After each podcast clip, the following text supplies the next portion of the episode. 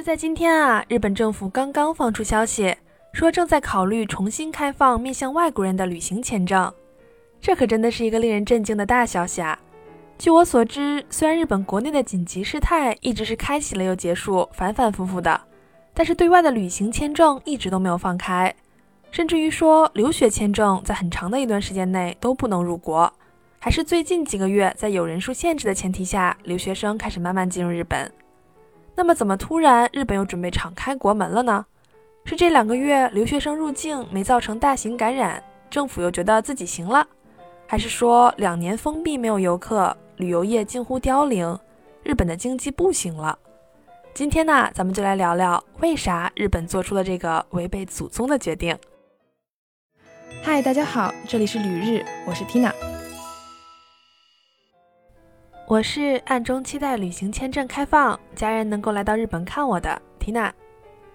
不知道大家还记不记得啊？不久之前，日本还试图彻底的封闭国门，连在海外的日本人都不让回国的那种。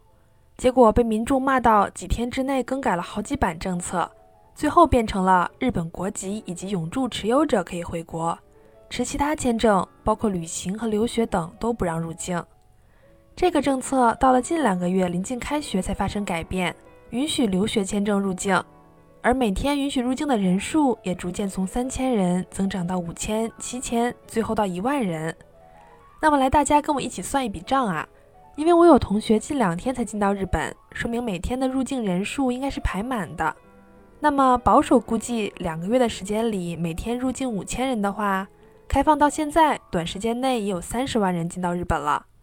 但是以东京为例，从三月初每天一万多人的感染水平，虽然中间有略微的起伏，但是还是逐渐下降到了现在的每天新增感染不到三千人。虽然一个城市每天新增三千，在咱们国内看来已经是一个很大的数字了，但是和自己比嘛，日本应该还是觉得这波疫情自己控制的不错。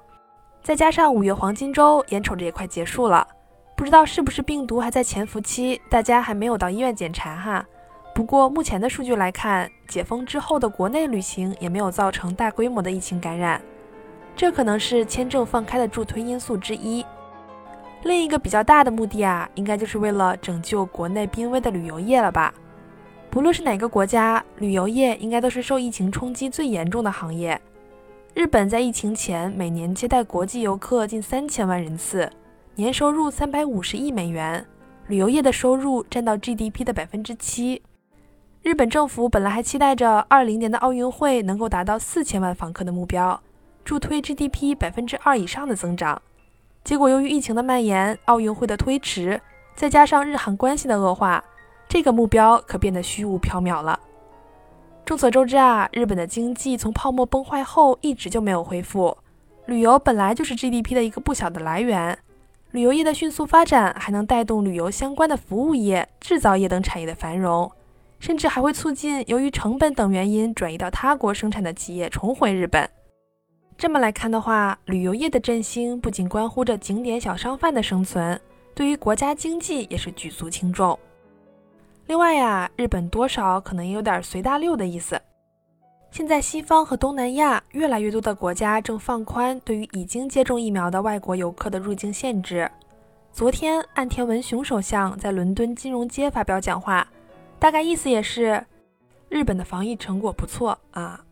我们准备像 G 七，也就是美加英法德意日组成的七国集团里面的其他国家一样，打开国门，允许游客入境了。说完为什么做这个决定啊，咱们再来讨论一下，以现在日本的情况，有能力接受游客吗？虽然急着赚钱，日本的政府也是有自己的担忧的。所以他们计划最早在本月底开始允许小的旅行团进到国内，而且要求入境的游客必须接种过三针疫苗。之后会随时监测感染情况并做出调整。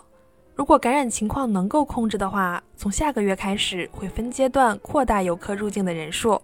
整体的流程和留学签证逐渐放开的方式差不多。最开始只是试运行，可能只会挑选几个幸运的小旅行团。话说，咱们上期还在说呀，日元贬值的厉害，不少外国人赶紧兑换日元，准备有机会了来到日本旅行。结果今天日本就传出了要开放旅行签证的消息。日本打开国门，可能也有这方面的考量。一边是国内百废待兴的旅游业，另一边是国外跃跃欲试的游客们。